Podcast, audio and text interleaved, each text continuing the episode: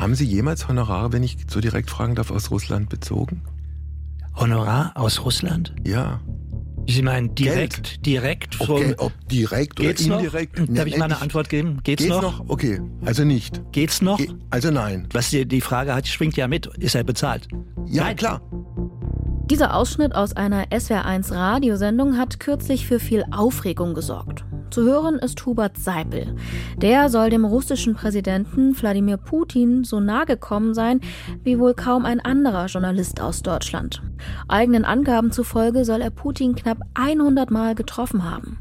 Und Seipel hat seinen besonderen Einblick ins russische Machtzentrum hier in Deutschland in allerlei Talkshows und Zeitungsartikeln weiterverbreitet. Jahrelang. Er kann sogar Witze erzählen auf Deutsch. Ich finde ihn schnell im Kopf. Ich finde ihn auch durchaus taktisch. Er weiß schon, was er. Vor ein paar Wochen dann der Schock. Seipel ist von einem dubiosen Geldgeber mit Verbindung zu Putin für ein Buch über die politische Landschaft in der Russischen Föderation mit etwa 600.000 Euro bezahlt worden. Seipel hat die Finanzierung mittlerweile bestätigt, bestreitet aber, dass sie Einfluss auf den Inhalt gehabt habe. Eine Recherche von Spiegel und ZDF belegt jetzt das Gegenteil. Hubert Seipel hat sich offenbar über Jahre aus russischen Quellen für seine Buchprojekte bezahlen lassen. Ehrlich gesagt hat mich dieser Fall ganz schön sauer gemacht. Ich habe mich geärgert als Journalistin, dass man sowas machen kann, sich und seine Integrität verkaufen und dass das so lange unbemerkt geblieben ist, dass mutmaßliche Propaganda einfach so bei uns verbreitet werden kann und es keiner so richtig merkt oder eben erst ganz schön spät jemand, der 600.000 Euro von einem russischen Oligarchen nimmt und das nicht offenlegt, sondern das sehr im Geheimen lässt über Briefkastenfirmenkonstruktionen, ähm, so, so, so jemand kann von sich nicht mehr behaupten, dass er wirklich ganz ernsthaft unabhängig ist, weil er es nicht mehr sein kann. Propaganda, Fake News und Desinformation, das sind so Dauerthemen, die uns gerade aber wieder besonders beschäftigen. Denken wir zum Beispiel an den russischen Überfall auf die Ukraine. Welchen Informationen und Bildern können wir da überhaupt noch trauen? Wie ist es mit Nachrichten aus dem Nahostkrieg? Im Krieg stirbt die Wahrheit zuerst. Das ist so ein abgedroschener Satz, aber am Ende stimmt er halt immer. Denn es ist ja so, in Kriegen und Krisen wird auch mit Propaganda, mit manipulativen Informationen, mit Lügen gekämpft. Aber was ist das überhaupt, Propaganda?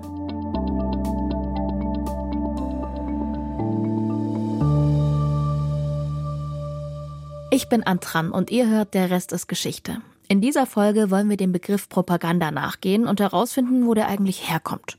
Propaganda. Wie sah die früher aus und wie funktioniert sie heute? Propaganda.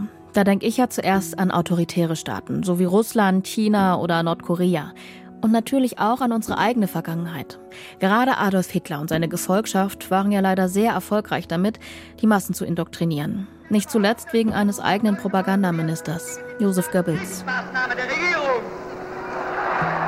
Er will nicht den totalen Ein ganz berühmtes Mittel, das die Nazis benutzt haben, um die Meinung der Menschen zu manipulieren, war der Volksempfänger.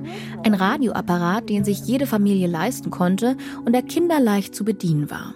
Das Problem, nur zwei Programme konnten mit ihm empfangen werden. Der jeweilige Bezirkssender und der sogenannte Deutschlandsender. Im Prinzip ein direktes Sprachrohr der Nationalsozialisten zum Volk. Hier wurden die Reden der Nazispitzen übertragen, das Volk immer weiter eingeschworen und später im Krieg wurden Verluste und Niederlagen in Siege umgedeutet.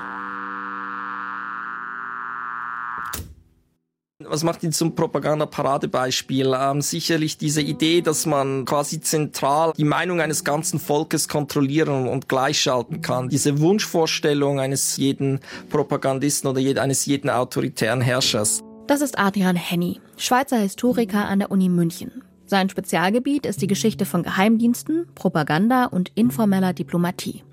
Zugeschaltet ist er aus Zürich.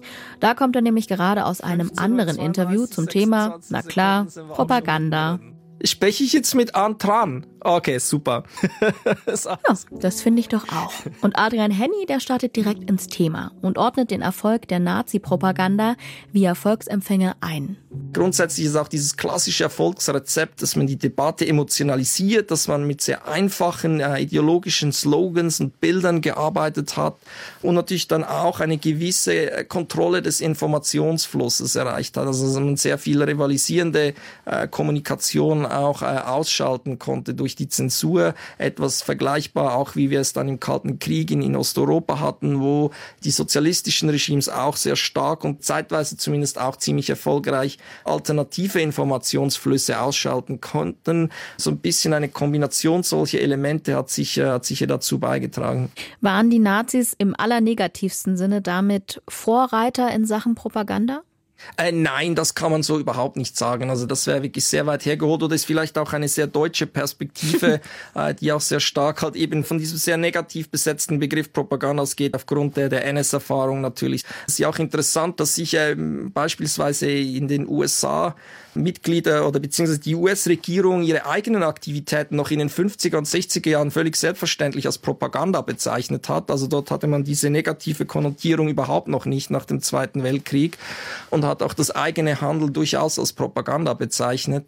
Die Propaganda ist natürlich viel älter. Ähm, man kann sich natürlich darüber streiten, wann sich das wie entwickelt. Im, im grundsätzlich gehört Propaganda zu den modernen Massendemokratien genauso wie das Parlament oder die Massenpresse oder freie Wahlen. Also Propaganda ist Teil von modernen Staaten. Sie entwickelt sich entsprechend als Massenphänomen auch mit der Geburt der Moderne Ende 18. und vor allem dann im, im 19. Jahrhundert. Das Wort Propaganda taucht übrigens das erste Mal im 17. Jahrhundert auf, also vor über 400 Jahren. Der Begriff geht zurück auf eine damals neu gegründete päpstliche Behörde, die sogenannte Sacra Congregatio de Propaganda Fide. Ihre Aufgabe, Protestanten missionieren. Seit der Französischen Revolution wird Propaganda auch im heutigen, weltlichen Sinne genutzt, also für die Verbreitung politischer Ideen. Ein Beleg dafür ist der Club de la Propagande, 1790 gegründet in Paris. Ihr müsst euch den Club als eine Art Geheimgesellschaft vorstellen, in der die Jakobiner, also französische Revolutionäre, ihre Ideen verbreitet haben sollen. Damit sich Propaganda aber flächendeckend ausbreitet, braucht es noch etwas anderes, sagt Historiker Adrian Henny. Man kann eigentlich sagen, mit der vollen Entwicklung der Massenpresse im späten 19. Jahrhundert, frühen 20. Jahrhundert, ist diese Klaviatur der Propaganda auch entwickelt. Also im Ersten Weltkrieg sehen wir eigentlich schon alle Formen, Strategien und Taktiken der Propaganda, die wir heute im Internetzeitalter sehen. Was sich verändert, sind natürlich die Medien und die Technologisierung der Medien, die verändert sich. Aber die Ansätze, die Taktiken der Propaganda, die sind eigentlich im Ersten Weltkrieg vollständig entwickelt. Und jetzt würde ich gerne auf den Punkt kommen mit Ihnen, dass auch in Demokratien Propaganda Propaganda eingesetzt wird. Warum?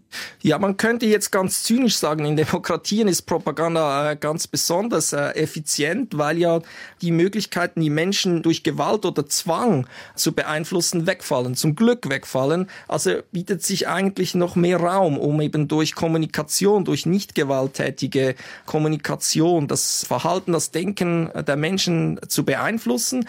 Man könnte weiterhin zynisch argumentieren, in der Demokratie macht es auch noch viel mehr aus, weil äh, in der Demokratie gibt es ja Wahlen. Also die, die Stimme, die Meinung der Menschen, die zählen auch etwas. Also es ergibt auch wirklich Sinn, wenn man sie beeinflussen will. Ein demokratischer Staat braucht breite Unterstützung für große politische Änderungen, braucht die große Abstützung der Bevölkerung, wenn es beispielsweise außenpolitisch in einen Krieg treten will im Extremfall oder andere äh, wichtige äh, Entscheidungen treffen will. Die öffentliche Meinung mehr zählt und auch eben nur durch äh, mhm. politische Kommunikation beeinflusst werden kann. Also mhm. man könnte ganz zynisch argumentieren, es gibt sogar mehr äh, Bedarf für Propaganda in einer Demokratie. Darüber lässt sich vermutlich streiten. Demokratien sind also nicht gefeit vor Propaganda. Und welchen Einfluss sie haben kann, hat sich in jüngster Vergangenheit ja zum Beispiel beim britischen Referendum über den Brexit gezeigt. Oder bei der Wahl von Donald Trump zum US-Präsidenten. Auch hier haben Fake News und Desinformationen eine entscheidende Rolle gespielt. They're bringing drugs, they're bringing crime, they're rapists. And Mexico will pay for the wall. Dass die Mächtigen beeinflussen wollen, was ihre Untertanen oder Bürgerinnen über sie denken, das ist natürlich nichts Neues. Und wenn man da in die Vergangenheit schaut, stellt man schnell fest, es ist manchmal gar nicht so leicht zu sagen. Wo endet Öffentlichkeitsarbeit? Wo beginnt Propaganda? Und was davon ist jetzt eigentlich Geschichtsschreibung? Da gibt es diesen schönen italienischen Satz, se non è vero e ben trovato. Also wenn es schon nicht wahr ist, dann ist es wenigstens gut erfunden. Das ist Martin Zimmermann, Professor für alte Geschichte an der Uni München. Und er hat viel dazu geforscht, wie sich Herrschende in der Antike selbst dargestellt haben. Die Autoren der Antike, äh, das müssen Sie sich vorstellen, sind immer Personen des Establishments, also die absolute Spitze der Politik. Äh, hat sich die Mächtigen. Die Mächtigen haben sich immer schriftlich geäußert. Das sind die Kaiser, das sind die vor allen Dingen aber die Senatoren und die haben immer eine eigene Agenda. Also es gibt keine schriftliche Überlieferung aus der einfachen Bevölkerung in Form von Büchern oder ähnlichem. Und deshalb muss man immer sehr genau hinschauen. Stellen Sie sich vor, wir hätten heute zur Rekonstruktion äh, von Hintergründen immer nur die Verlautbarung unserer Politiker. Äh, da müsste man also auch heute ja immer sehr genau hinschauen, äh, was wird weggelassen, was wird geschönt, was ist vielleicht nicht ganz korrekt und muss dann ähm, andere Informationen zur Überprüfung hinzuziehen. Die großen Herrscher der Antike. Das sind für mich Caesar, Nero und Augustus. Nero, weil ihm ja nachgesagt wird, Rom angezündet zu haben. Das wird heute allerdings von Historikerinnen und Historikern sehr kritisch gesehen. Caesar, weil er die römische Republik beendet, sich selbst zum Herrscher auf Lebenszeit ernannt hat, um dann ziemlich schnell ermordet zu werden. Mehr zum Mord an Caesar könnt ihr übrigens nachhören in unserer Folge zum Tyrannenmord. Augustus wiederum, seines Zeichens Adoptivsohn von Caesar, wird erster römischer Kaiser. Und er ist dafür bekannt, alles richtig gemacht zu haben. Er soll ein genialer Stratege gewesen sein, ein Mann des Volkes, der Rom stabilisiert hat und in eine Ära des Friedens und des Wohlstandes geführt hat. Fast schon zu schön, um wahr zu sein. Ja, Augustus ist ein Herrscher gewesen, der nach der Herrschaftsübernahme sich als besonders leuchtenden Helden äh, dargestellt hat. Und äh, das hängt aber auch damit zusammen, dass er versuchte, mit dieser Darstellung seine Macht zu legitimieren und abzusichern. Und aber was wir beobachten können, ist, dass er sich ja durch Bürgerkriege als Herrscher durchgesetzt hat. Und nachdem diese Bürgerkriege zu Ende sind, äh, die Untertanen wirklich jubiliert haben. Die waren so froh, dass das Morden in Rom, in den Provinzen endlich aufgehört hat und auch stabil aufgehört hat, dass er großen, großen Zuspruch gefunden hat und gar nicht so wahnsinnig viel unternehmen musste, äh, um sich sozusagen, um etwas zu beschönigen oder sich als großartigen Menschen darzustellen. Er hatte nur ein Problem, das war die Bürgerkriege Bürgerkriegszeit selbst und äh, in der er wirklich ein Blutsäufer war, wie das mal äh, jemand bezeichnet hat, äh, der also wahnsinnig viele Leute umgebracht hat, der hat 6000 Sklaven gekreuzigt, der hat Massaker in italischen Städten ähm, befohlen und ähnliches. Also ist eine ganz, ganz düstere Figur gewesen. Und der hat dann aber später versucht, diese Zeit sozusagen aus dem Gedächtnis zu eliminieren und überhaupt nicht mehr zu thematisieren und immer zu behaupten, ich habe einen großen Wandel durchgemacht durch den Sieg, den ich errungen habe. Und jetzt bin ich sozusagen der Pater Patria, der Vater des Vaterlandes und der große Schutzherr aller Untertanen. Wie hat sich denn der Blutsäufer verabschiedet und dieses Bild vom Vorzeigeherrscher etabliert, das äh, auch heute im Geschichtsunterricht noch gelehrt wird, was das für ein toller Herrscher gewesen ist? Das ist ja dann auch nicht die ganze Wahrheit. Wie hat er sein Bild, das Bild von sich selbst beeinflusst? Indem er sehr viel Geld investiert hat in den Ausbau der Stadt Rom, indem er sehr viel Geld investiert hat in die Versorgung der Bevölkerung in der Stadt. Er hat seine Soldaten gut bezahlt und ähnliches. Er hat in der Selbstdarstellung in der Stadt sich sehr stark zurückgenommen. Also zu Beginn seiner Herrschaft gab es überall Statuen von ihm, äh, auch aus Silber. Die hat er alle einschmelzen lassen und hat aus diesem, aus diesem eingeschmolzenen Silber eine Weihgabe für den Gott Apollon aufgestellt. Also hat ganz ostentativ gezeigt, ich habe jetzt die Macht äh, und äh, das ist auch völlig unbestritten, aber ich nehme mich als Person zurück. Und dadurch ist er sozusagen eine, ja, eine leuchtende weiße Figur geworden. Dass er heute noch so positiv beurteilt wird, das ist noch gar nicht so alt. Also bis ins 19. Jahrhundert oder bis ins frühe 20. Jahrhundert hat sich kein Mensch wirklich für Augustus interessiert. Da war sein Adoptivvater Caesar der große Held der Geschichte und nicht Augustus. Was unterscheidet denn Augustus von anderen Herrschern wie Caesar? Wie hat er das so geschickt gemacht? indem er sehr geschickt ja eine Situation geschaffen hat, in der er geleugnet hat, dass er wirklich Macht hat. Das ist ganz schwierig dazu, das zu erklären, wie das im Einzelnen funktioniert hat, aber er hat es geschafft, zu kommunizieren, dass er nicht wirklich Macht hat, dass die Republik wiederhergestellt ist. Also sozusagen die gute alte Zeit Roms ist wieder zurückgekommen unter seiner Herrschaft und er als, als äh, Person ist nicht der Alleinherrscher. Jeder in der Stadt wusste, dass das so ist. Aber er hat das geschafft, mit dem Senat einen Konsens zu finden, dass die das akzeptiert haben, äh, dass er so tut, als habe er keine Macht. Und die Senatoren haben auf der anderen Seite so getan, als haben sie keine Macht verloren.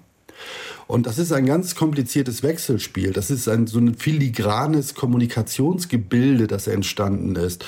Da müssen und auch alle mitmachen, ne? Da müssen die alle mitmachen. Und das, also sowohl der Kaiser als auch die Untertanen müssen mitmachen. Und, und die können, Senatoren. Und die Senatoren. Und wir können eben halt sehr gut sehen, äh, was passiert, wenn eine Seite da nicht wirklich mitmacht. Also denken Sie an die bösen Kaiser wie zum Beispiel Caligula oder Nero. Das sind Kaiser gewesen, die, die haben diesen Konsens im Grunde genommen aufgebrochen, indem sie den Senatoren und anderen signalisiert haben, also das ist ein ganz nettes Spiel, das ihr treibt äh, oder die Behauptung, dass ich keine Macht habe. Das ist ja ganz nett gedacht und ganz nett von Augustus entworfen, aber ich habe diese Macht und das zeige ich euch jetzt auch. Und äh, das war sozusagen dann der Kardinalfehler, den die bösen äh, Kaiser, die schlechten Kaiser gemacht haben. Und das endet dann regelmäßig mit ihrer Ermordung. Ich sage mal, so böse ist ja dann auch relativ. Äh, der eine ja. war wahrscheinlich einfach klüger, aber wenn ich ihn so zuhöre, ist es für mich dann doch schon auch manipulativ wenn ich jetzt behaupten würde, das sei manipulativ, dann, dann müsste ich ja belegen, äh, dass er tatsächlich die Senatoren oder andere wichtige Leute so manipuliert, dass sie ihm auf den Leim gehen. Aber so hat das nicht funktioniert. Der hat über 40 Jahre regiert. Und was wir sehen können, ist, dass der sich sozusagen Jahr für Jahr, Monat für Monat vortastet. Also der hat nicht die Macht übernommen und gleich ein riesiges Programm entworfen, der Manipulation, der Verbreitung von Ideologien oder ähnlichem, sondern der hat also wirklich Jahr für Jahr äh, neue Maßnahmen ergriffen. Immer wenn er gemerkt hat, die akzeptieren dies, die akzeptieren jenes, äh, dann setzt sich da noch einen drauf. Und die andere Seite hat das damit beantwortet, dass sie gesagt hat, ja, großartig, toll, wir unterstützen dich in dieser neuen Maßnahme. Du hast bisher gezeigt, dass du ein verlässlicher Herrscher bist, dass du ein guter Herrscher bist. Du hast das Böse, die Bürgerkriege äh, beseitigt und aus der Welt geschaffen und darin folgen wir dir jetzt. Und wir sind natürlich auch Profiteure, das darf man ja nicht vergessen. Also diejenigen, die Zustimmung äh, zu so einem äh, Programm geben, äh, die profitieren ja unmittelbar davon und das nicht zu knapp. Aber ist er damit nicht auch ein Stück weit Vorreiter als strategischer Denker und damit vielleicht auch Vorbild für spätere Herrscher, die sich Propaganda zunutze gemacht haben? Wir haben in der Antike das interessante Phänomen, dass ein Kaiser, wie zum Beispiel der erste römische Kaiser Augustus, sich in einer bestimmten Art und Weise darstellt. Und da könnte man natürlich äh, sehr schnell äh, geneigt sein, von Propaganda zu sprechen. Wenn wir aber genau hinschauen, dann sehen wir, dass aus der Bevölkerung, aus der Führungsschicht, aus den Senatoren, aber auch aus der einfachen Bevölkerung Ehrenbeschlüsse gefasst werden und äh, ja, sozusagen verehrende äh, Maßnahmen ergriffen werden, die der Kaiser ursprünglich gar nicht beabsichtigt hat. Und die schaukeln sozusagen gegenseitig die Anerkennung äh, der, des Herrschers hoch diese Prozesse. Mhm. Und das ist ganz interessant. Also, dass wir, wir sprechen davon provoziertem Applaus. Also provozierter mhm. Applaus ist etwas ganz anderes als, als Propaganda. Man nimmt sich zurück, man stellt sich als jemand dar, der äh, ja sehr den Menschen zugeneigt ist, sich um sie kümmert und äh, macht das aber auch nicht nur mit Worten, sondern auch ganz konkret mit Maßnahmen. Und darauf reagieren dann die Untertanen und sagen, das stimmt, du bist wirklich dieser großartige Herrscher, der ein, ein, ein riesiges Herz hat für die Menschen. Was passiert denn, wenn immer nur die Gewinner und die Mächtigen Mächtigen Geschichte schreiben? Wenn immer nur die Gewinner und die Mächtigen Geschichte schreiben, dann äh, bedeutet das natürlich, dass die Geschichte der Verlierer natürlich verschwindet und ganz kompliziert rekonstruiert werden muss. Wenn Gewinner Geschichte schreiben, dann sind alle anderen Interessen und alle anderen politischen Zielsetzungen, äh, die verschwinden sozusagen im Dunkel der Überlieferung. Inwiefern ist denn dann unsere frühe Geschichtsschreibung per se verzerrt und womöglich auch bestückt mit propagandistischen Zügen? Ja, die ist verzerrt, weil die Autoren natürlich eine ganz persönliche Darstellungsabsicht hatten und ihre Wahrheit der Geschichte präsentiert haben. Äh, aber ich würde eben halt nicht so weit gehen und zu sagen, dass, dass diese Darstellungen etwas Propagandistisches hatten, sondern das war ein Angebot der Geschichtsdeutung, dass man für ein Publikum geschrieben hat, äh, das der gleichen Schicht angehörte. Also wenn ein Senator wie Tacitus ein Geschichtswerk geschrieben hat, dann hat er das für die Mitsenatoren geschrieben und hat denen ein Angebot gemacht, äh, die Geschichte zu deuten und zu interpretieren. Und die haben das entweder für plausibel gehalten und akzeptiert oder die haben das abgelehnt abgelehnt. Und dieser Schreibprozess äh, eines antiken Autoren muss sehr kompliziert gewesen sein. Äh, der hat sicherlich äh, in ständigen Abstimmungsprozessen mit seinen Kollegen an der Führungsspitze äh, an diesem Text gearbeitet. Also wir hören davon, dass die sich die Manuskripte gegenseitig zugeschickt haben, dass man sich abends im Salon getroffen hat und Teile aus dem Geschichtswerk vorgelesen hat, um zu testen, wie das ankommt bei den anderen. Da hat nicht jemand allein in seinem Zimmer gesessen und einen Text geschrieben und sozusagen seine politische Agenda irgendwie versucht an den Mann zu bringen, sondern es ist ein komplizierter Kommunikationsprozess gewesen. Mit dem Begriff Propaganda im Römischen Reich tut sich Martin Zimmermann schwer. Er spricht lieber von Selbstdarstellung. Die Unterschiede dabei sind ganz fein. Aber auch so eine gelenkte Selbstdarstellung hat ja eine Wirkung und kann die öffentliche Meinung beeinflussen. Bilder von früher verfangen heute auch noch. Inwiefern haben denn solche Selbstdarstellungen Einfluss bis ins Heute? Dass solche Bilder bis heute verfangen, hat ganz einfach damit zu tun, dass wir einen großen Strom schriftlicher Überlieferung, Literatur, Kunst, äh, Opern, Musik und so weiter haben. Also wenn Sie an äh, einzelne Kaiser denken, wie zum Beispiel Titus, der in der Antike als besonders positiver Kaiser dargestellt wird, der auch nur ganz, ganz kurz geherrscht hat, das sind so Figuren, die über Mozarts äh, La Clemencia di Tito und so weiter, äh, über die Literatur, über Theater, über Tragödien im Bewusstsein präsent geblieben sind und bis heute auch präsent sind. Das wird ja immer noch inszeniert. Aber auch verzerrt dann, wenn ich Sie richtig ja, verstehe. Ja, das wird natürlich auch verzerrt. Aber die, also wenn man das sich heute damit beschäftigt oder wenn man das nochmal aktiviert oder wenn man eine neue Geschichte schreibt oder einen neuen Roman schreibt, bleiben wir mal bei der Literatur, dann muss man sich eben mit diesen alten Bildern auseinandersetzen und sich überlegen, was man davon fortschreibt und was man eliminiert. Äh, aber es gibt einfach so Chiffren, äh, so holzschnittartige äh, Bilder von Herrschern der Vergangenheit, die ganz, ganz stark weiterleben und immer weiter kolportiert werden. Und das hat, glaube ich, damit zu tun, dass es ein grundsätzliches Bedürfnis gibt an solchen Holzschnitten.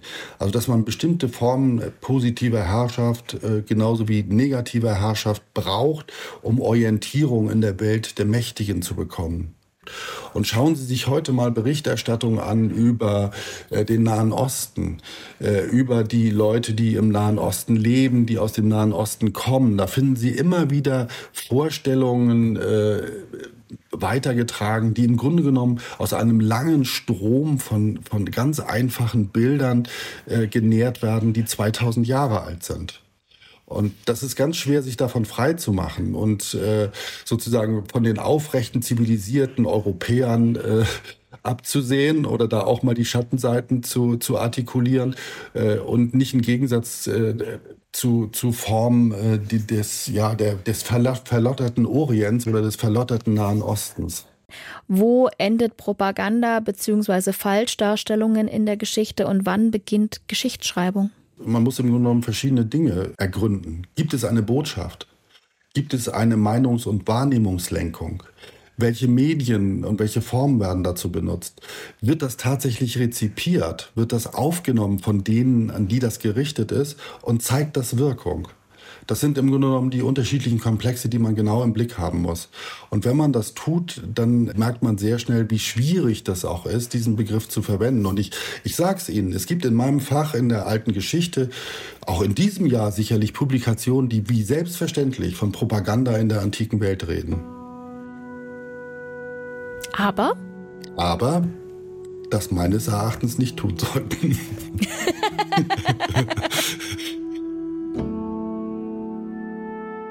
Martin Zimmermann wünscht sich also mehr Differenzierung beim Propagandabegriff. Das begründet er auch mit der historischen Verantwortung als deutscher Wissenschaftler. Nach all dem, was die Nazis an Propaganda verbreitet haben, diesen ganzen Apparat, den sie da geschaffen haben, plädiert er dafür, ganz genau hinzusehen und nicht alles über einen Kamm zu scheren.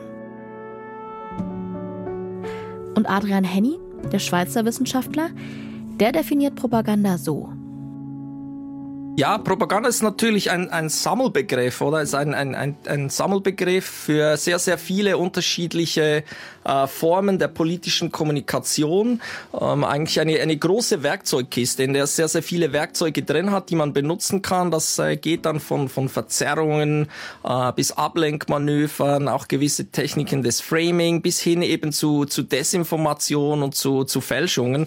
Also es ist eine, eine sehr große Kiste und entsprechend, wenn man das äh, dann ähm, allgemein definieren will, kommt man halt zu einer relativ breiten Definition, die aber schon äh, auch gewisse Elemente drin hat, die wichtig sind, dass die die, diese Propaganda ist äh, halt immer äh, äh, geplante Kommunikation, es ist auch systematisch geplante Kommunikation ist. Also es wird immer ein, äh, es werden eigentlich immer drei Elemente mindestens aufeinander abgestimmt. Ich denke, die Kernelemente sind, äh, sind Inhalt, Medium und Zielgruppe, die systematisch oder äh, planmäßig ausgewählt werden, aufeinander abgestimmt werden, um äh, ein bestimmtes politisches Ziel zu erreichen durch, durch äh, Kommunikation. Ähm, also es gibt schon gewisse Elemente, die vorhanden sein müssen. Nicht jede Form der Kommunikation oder auch der manipulativen Kommunikation ist auch, auch Propaganda. Dass Herrschende den Diskurs und sogar die Geschichtsschreibung manipulieren wollen, ist also so alt wie die Geschichte selber. Im Laufe der Zeit sind die Methoden nur immer raffinierter geworden. Dabei beeinflusst Propaganda nicht nur, wie wir uns und andere Kulturen sehen, sondern sie kann auch Kriege auslösen und Regierungen stürzen. Und es gibt sie, wie bereits erwähnt, in allen Staatsformen und politischen Systemen, auch in Demokratien. Eines der krassesten Beispiele dafür ist wahrscheinlich das Nayira-Zeugnis. And we finally call on Naira to testify. Mr. Chairman and members of the committee, my name is Naira and I just came out of Kuwait. Es ist 1990. Naira ist 15 Jahre alt. Die junge Kuwaiterin hat dunkle Haare zu einem dicken Zopf geflochten. Sie arbeitet eigentlich als Hilfskrankenschwester in einer Klinik in ihrer Heimat Kuwait. Aber an diesem Tag, dem 10. Oktober, sitzt sie vor dem Menschenrechtsausschuss des amerikanischen Kongresses und berichtet unter Tränen, was in ihrem Krankenhaus passiert sei. Zur Einordnung, damals wird Kuwait vom Nachbarland Irak angegriffen. Und was Nahira erzählt, klingt wirklich schlimm. While I was there, I saw the Iraqi soldiers come hospital with guns. They took the babies out of the incubators. Took the incubators and left the children to die on the cold floor. It was horrifying. Weinend schildert sie, wie irakische Soldaten auf der Entbindungsstation 15 Babys aus Brutkästen genommen haben sollen, die Kästen mitgenommen hätten und die Säuglinge, so wörtlich, auf dem kalten Fußboden zurückließen, wo sie starben. Das habe sie mit eigenen Augen gesehen. Die amerikanische Öffentlichkeit ist von diesen Schilderungen schockiert. Ende November 1990 wiederholt Nayira ihre Geschichte von den grausamen irakischen Soldaten vor dem UN-Sicherheitsrat in New York. Allein im Jahr 1990 sehen mehr als 35 Millionen US-Zuschauer die erschütternde Aussage der jungen Krankenschwester im Fernsehen. Die Geschichte wird mehr und mehr zum Sinnbild dafür, wie grausam und ungerecht die irakische Invasion in Kuwait ist.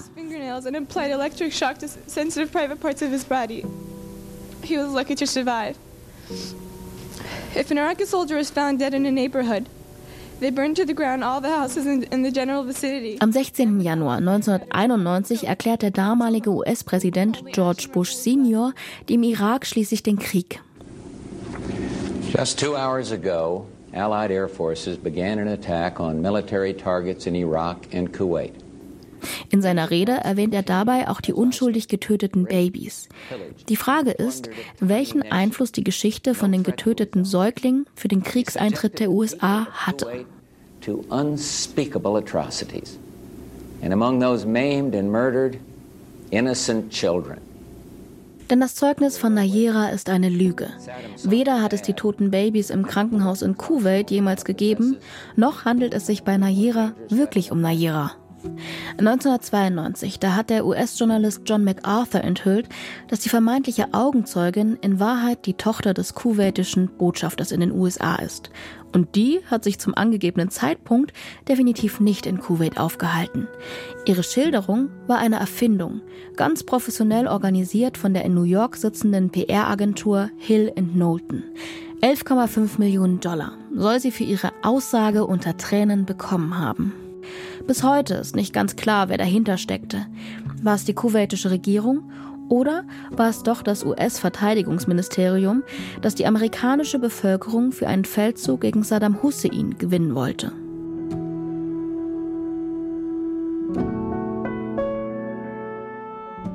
Ja, es ist ein ganz typisches Beispiel für eine sogenannte Kriegslüge oder Propaganda, wie eben die, äh, die Stimmung und die Meinung in den USA sehr stark beeinflusst wurde zugunsten einer Intervention des US-Militärs in, in Kuwait gegen die irakische Invasion. Äh, tatsächlich findet sich das in sehr vielen äh, Konflikten, eben auch im 20. Jahrhundert. In Deutschland äh, sehr bekannt ist sicher der, der Vorfall mit dem Sender Gleiwitz, also wie eigentlich der ähm, der zivile Geheimdienst von Nazi-Deutschland vermeintlich einen polnischen Überfall auf den Sender Gleiwitz fingiert hat als vermeintliche Legitimation für den deutschen Überfall auf Polen, um das so ähm, auch in der öffentlichen Meinung eben zu rechtfertigen oder zu legitimieren, dass man nun äh, wirklich tatsächlich den Überfall auf Polen startet.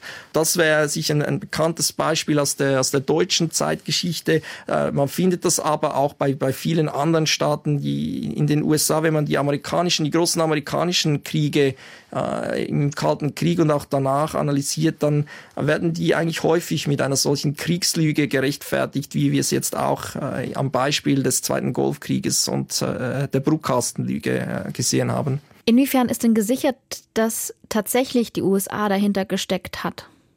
Man muss sich dann fragen, was heißt die USA? Oder also was wir gesichert wissen, ist, dass diese Propaganda, dass die geplant und äh, ausgearbeitet und verbreitet wurde von einer Werbeagentur namens Hill Knowlton, eine amerikanische Werbeagentur, die auch für die Republikanische Partei in den USA gearbeitet hat, die damals den Präsidenten gestellt hat. Und Inwiefern die amerikanische Regierung in diesem Falle selber involviert war, ist zu Recht stark umstritten. Das äh, wird eine Frage sein, die Historiker noch beschäftigen wird. Äh, für mich eine sehr offene Frage. Äh, es gibt Indizien in beide Richtungen, aber es ist ein klassisches Beispiel, wir haben vorhin gesprochen, warum sind Historiker, Historikerinnen im Vorteil bei der Beurteilung von, von Propaganda. Häufig braucht es eine gewisse Zeit und gerade in den USA dauert es in der Regel ähm, drei, vier, fünf Jahrzehnte, bis die, die entsprechenden Akten der Präsidentschaften, eben auch wirklich die geheimen Akten äh, des Nationalen Sicherheitsrates, der Diskussion des Präsidenten mit seinem Stab, bis die zugänglich werden. Und ich denke, bis die Akten auch eben der Bush-Administration ähm, wirklich komplett oder komplett ist übertrieben, aber noch deutlich weiter geöffnet werden, als das derzeit der Fall ist, ist es äußerst schwierig, diese Frage wirklich zu beantworten. Die Brutkastenlüge hat auch deswegen so gut funktioniert, weil sie die Emotionen der Menschen angesprochen hat. Wie viel Wahrheit bzw. Dinge, an die man glauben will oder Emotionen stecken in Propaganda? Mhm. Das ist ein ganz guter Punkt, oder Sie erwähnen eigentlich zwei ganz, ganz gute Punkte. Ich sehe schon, Sie hätten großes Potenzial, selber Propagandistin zu werden. Ähm, das eine. Das hat mir noch nie jemand gesagt. ich weiß, ich habe heute meinen charmanten Tag. Also das Appellieren an Emotionen ist etwas, was Propaganda sehr, sehr effektiv macht, dass man eben ähm, wirklich mit einfachen Bildern, auch mit Appellen an, an grundlegende Emotionen wie Angst und Hass, dann durch das eben auch das Denken und Handeln der Menschen beeinflussen kann. Das ist sicher etwas, was äh, die Nationalsozialisten in Deutschland auch sehr, sehr gut äh, oder in einem negativen Sinne natürlich, äh, in einem bedauerlichen Sinne sehr, sehr gut technisch gemacht haben. Und der zweite Punkt ist, dass Propaganda und auch Desinformation als eine bestimmte Form von Propaganda dann sehr erfolgreich sind, wenn sie bereits bestehende Vorurteile, Befürchtungen und Ängste äh, der Menschen aufgreifen und diese verstärken, wenn man an bereits bestehende Vorurteile anknüpfen kann, an bereits bestehende Ängste anknüpfen kann. Und das zeigt ihnen auch, dass ein guter Propagandist zunächst einmal seine Zielgruppe verstehen muss. Das ist ganz ähnlich wie in der Werbung, wo man den Kunden, die Kundschaft verstehen muss, die Zielgruppe verstehen muss, damit man ein Produkt verkaufen kann. So ein bisschen ähnlich ist es in der Propaganda. Man muss eigentlich die Zielgruppe, die politische Zielgruppe in diesem Sinne, äh, die man beeinflussen will, äh, zunächst einmal gut verstehen, was sind ihre Einstellungen, ihre Meinungen, ihre Ängste, ihre Vorurteile und deshalb versuchen eigentlich die großen Staaten, die wirklich große bürokratische Propagandaapparate auch besitzen, wie, wie Russland, China, die USA und einige andere, zunächst einmal ihre Zielgruppen zu verstehen, zu analysieren und das geht dann häufig auch bis in die Spionage hinein. Also derzeit werden Pläne diskutiert, beispielsweise in den USA, dass man das Internet of Things nutzen kann, dass man über das Internet of Things in die Haushalte der Leute in den Zielländern spionieren kann, um herauszufinden, was sind ihre Ängste, was sind ihre Vorurteile und dann die Propaganda sehr genau schneiden kann, damit sie eben auf diese Zielgruppe auch erfolgreich wirkt also wenn wir von staatlicher Propaganda sprechen, dann müssen wir wahrscheinlich auch immer über die Rolle der Geheimdienste sprechen, die da immer oder sehr oft ihre Finger mit im Spiel haben. Und da stellt sich mir die Frage, wie viel können wir überhaupt über das Ausmaß von Propaganda wissen? So als normal Menschen. Ähm, ich habe mich selber sehr viel mit der Propaganda der USA im 20. Jahrhundert beschäftigt und habe das mal ein bisschen überschlagen. Und äh, ab den 50er Jahren haben die USA etwa eine Milliarde pro Jahr für Propaganda ausgegeben. Das ist ein ziemlicher Batzen Geld. Wo kann man das gucken? Steht dann im Haushalt Propaganda XY Betrag? Nein, das ist eben nicht so einfach, sondern deshalb, ja genau, deshalb ist die Einwand sehr richtig, dass es sehr schwierig ist, das zu durchschauen. Das setzt sich eben aus sehr, sehr vielen unterschiedlichen äh, Budgets zusammen, weil das ja nicht von einer Behörde Behörde betrieben wird, sondern in den USA haben wir ein Dutzend Behörden mindestens, die Propaganda, die äh, Großteil zur Propaganda beisteuern. Da gab es äh, die offizielle United States Information Agency, die quasi weiße Propaganda betrieben hat. Dann hat aber selbstverständlich die CIA im Geheimen sehr viel schwarze Propaganda und auch Desinformation äh, betrieben. Äh, dann gab es im amerikanischen Militär einige Behörden, die Propaganda betrieben haben und so weiter. Das Weiße Haus, der Nationale Sicherheitsrat haben auch. Mit weißer Propaganda meint Adrian Henny manipulative Botschaften, deren Urheber bekannt sind. Also zum Beispiel Werbung oder Public Relations. Schwarze Propaganda dagegen vertuscht den Urheber und tarnt sich vielmehr als harmlose Nachricht. Es ist eben tatsächlich eine ziemliche Sisyphus-Arbeit, sich einen Überblick zu verschaffen. Es wird dann natürlich noch schwieriger, wenn man nicht staatliche Akteure anschaut, die nicht so sauber Buch führen. Äh, auch Parteien beispielsweise, da wird es dann schon, äh, wird es nochmals komplizierter. Nun gibt es heute, Internet sei Dank, ganz neue Möglichkeiten, Propaganda zu verbreiten. Viel, viel mehr Desinformationen können digital in den Äther geschwemmt werden. Und jeder kann dabei mitmachen. Gewollt, aber auch ungewollt. Obendrein ist es viel leichter geworden, Bilder oder auch Stimmen und Videos zu fälschen. Also sprechen wir heute über eine ganz neue Dimension von Propaganda oder sogar einer Hochzeit der Propaganda? Mhm. Ähm, ja, in, in, also Grundsätzlich würde ich dem zustimmen oder mein Argument würde in eine ähnliche Richtung gehen, dass eigentlich die, äh, die, die, die Geschwindigkeit vor allem auch, die, die Reichweite und entsprechend auch die Globalität von, von Propaganda, dass das vor allem sehr stark zugenommen hat durch die sozialen Medien oder nicht nur durch die sozialen Medien im engeren Sinne, sondern eigentlich durch diese Revolution der Kommunikationsmittel und der menschlichen Vernetzung, die wir im frühen 21. Jahrhundert vor allem gesehen haben. Also eben auch ähm, die Entwicklung des Smartphones, die es überall und jederzeit. Ja, genau, überall und jederzeit auch Videos zu produzieren, diese sofort umgehend äh, online zu stellen, eben durch die Infrastruktur der sozialen Medien auch sofort um den Globus verbreiten zu können. Also ein, ein, ein Video von einem Raketenangriff im Gazastreifen innerhalb von Minuten weltweit äh, quasi äh, angeschaut werden kann. Äh, das sind sicher Dimensionen der Geschwindigkeit, der Reichweite, der Globalität, auch die äh, erst durch diese Kommunikationsrevolution und diese die digitalen Medien auch äh, ermöglicht worden ist. Und das hat natürlich einen Einfluss auf Propaganda. Wie hat man in der Geschichte Propaganda entlarvt und welche Mittel bleiben uns, damit wir darauf nicht reinfallen? Ja, also neben, äh, neben uns Historikern, die natürlich die besten Entlarver von Propaganda sind, haben sich auch äh, Journalisten, Journalistinnen, Investigativjournalisten äh, immer wieder Verdienste äh, erworben in der Entlarvung von Propaganda, äh, zivilgesellschaftliche Organisationen, die immer auch wieder äh, Propaganda untersucht haben. Es gibt ja auch heute eine, eine breite zivilgesellschaftliche Bewegung von verschiedenen Gruppen, Organisationen, die gegen das Desinformation kämpfen, die versuchen, äh, die Verifizierung von Inhalten auch online sicherzustellen. Diese Verdienste sind sicher sehr sinnvoll, sie sind aber alleine nicht genügend. Ich denke, wichtig ist äh, vor allem, äh, ist vor allem Bildung, äh, dass wir dass unsere Gesellschaften gerade auch in den Schulen, dass dort die Medienkompetenzen, auch die Kompetenzen kritisch mit Informationen umzugehen, äh, dass diese Kompetenzen weiterhin äh, sehr solide oder vielleicht im, im heutigen Zeitalter noch solider gelehrt werden. Wir haben es angetönt, dass die, die Herausforderungen der Propaganda auch im Informationsökosystem, die werden größer. Es, kommt, es kommen durch die künstliche Intelligenz kommen noch größere Herausforderungen auf uns zu. Das sind schon teilweise schon da aber ähm, muss man da erst in den Schulen anknüpfen oder gilt das dann nicht dann auch schon für die gesamte Erwachsenenbildung? Mhm, eigentlich wäre das noch besser, wenn man auch Erwachsene erreichen kann. Es gibt auch viele Studien, die zeigen, dass ältere Menschen auch besonders empfänglich sind für, für Desinformation, für Propaganda. Es gibt da mm, gewisse, gewisse Gegenstudien, aber es gibt da schon eine Tendenz. Äh, also äh, idealerweise würde man eigentlich alle, am besten alle Bevölkerungsschichten erreichen. Ähm, Media Literacy, äh, auch Digital Literacy, das Verständnis, wie Informationen auf sozialen Medien entstehen und sich verbreiten, dass hier eigentlich über alle Alters- und Gesellschaftsschichten hinweg viel mehr Kompetenzen nötig wären. Äh, eine solche Bildung wäre sicher das beste, äh, das beste Rezept, um die Wirkung von Propaganda und von Desinformation möglichst einschränken zu können.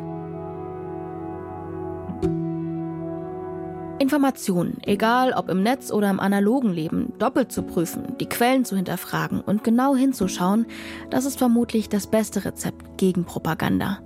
Tja, und das mit dem Propagandabegriff, das bleibt eine schwierige Frage.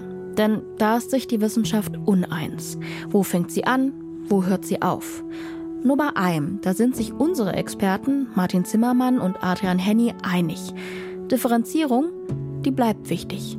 Oder, wie es Herr Zimmermann am Ende ganz schön formuliert hat, ja, genau. Ich habe ja im Grunde genommen auch nur Propaganda betrieben. Dafür den Propagandabegriff nicht so einfach zu verwenden.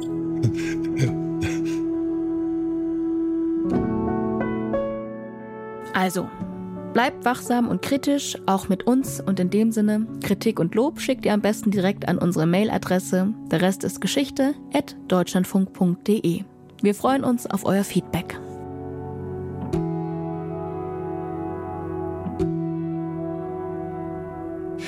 In der nächsten Folge widmen wir uns einem erfreulicheren Thema, passend zur Adventszeit Schenken. Eine Geschichte vom Geben und Nehmen. Ich bin immer der Auffassung, das Schenken ist kein Altruismus, sondern hat immer diese Form der Fortsetzung von sozialen Beziehungen. Ich möchte mit dir in Kontakt bleiben und ich möchte mit dir eine Beziehung weiterführen. Recherchiert hat dieses Mal Magdalena Puls, Regie und Produktion Robert Hausburg, Redaktion Monika Dittrich. Ich danke unseren Gesprächspartnern Adrian Henny und Martin Zimmermann. Und für alle, die jetzt noch dabei sind, habe ich noch einen Hörtipp, um das Thema Propaganda weiter zu vertiefen. Im Podcast Tatort Geschichte vom Bayerischen Rundfunk, da geht es nämlich um die Propaganda der Tat. Die Historiker Niklas und Hannes spüren da der dunklen Seite der Geschichte nach. Da ist zum Beispiel eine Welle des Terrors Ende des 19. Jahrhunderts, auch bekannt als Propaganda der Tat. Anarchisten lehnen damals jede Form der Herrschaft ab und das mit allen Mitteln. Schusswaffen, Dolche und Dynamit inklusive. Was Kaiserin Elisabeth von Österreich, besser bekannt als Sissi, mit dem Thema zu tun hat, das erfahrt ihr bei Tatort Geschichte in der ARD Audiothek und überall da, wo ihr Podcasts hört. Ich bin Antran und sag Tschüss.